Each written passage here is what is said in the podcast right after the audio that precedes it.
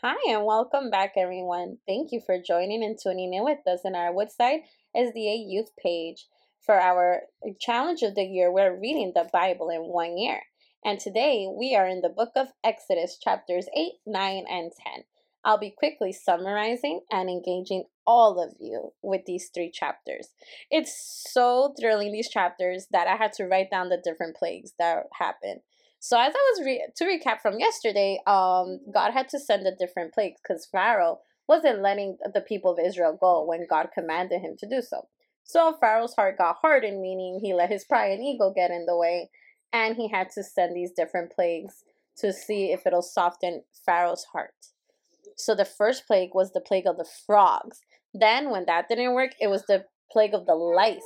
There was so much lice that it covered like the dust of all of the earth. You imagine all those lice, like dust and dust that sometimes we don't even see.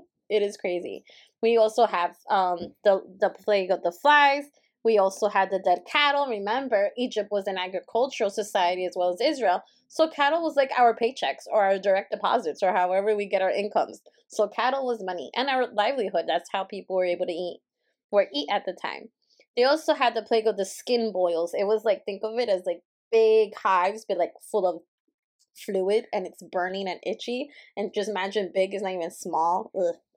Think and there was uh, the other plague was the hail and the fire and thunder. So okay, there's hail, ice, fire coming out of the sky, and thunder. That is a triple threat. then it was the plague of the locusts, which are these really nasty insects. They kind of look like grasshoppers to me. It's like a grasshopper and a cricket put together. And the last one of this chapter 10, it's the the plague of darkness, which was a few days. Imagine like you're trying to go to work and it's all dark and dark, pitch dark, no electricity, no light at that time. So it was pitch dark. So everyone was staying home.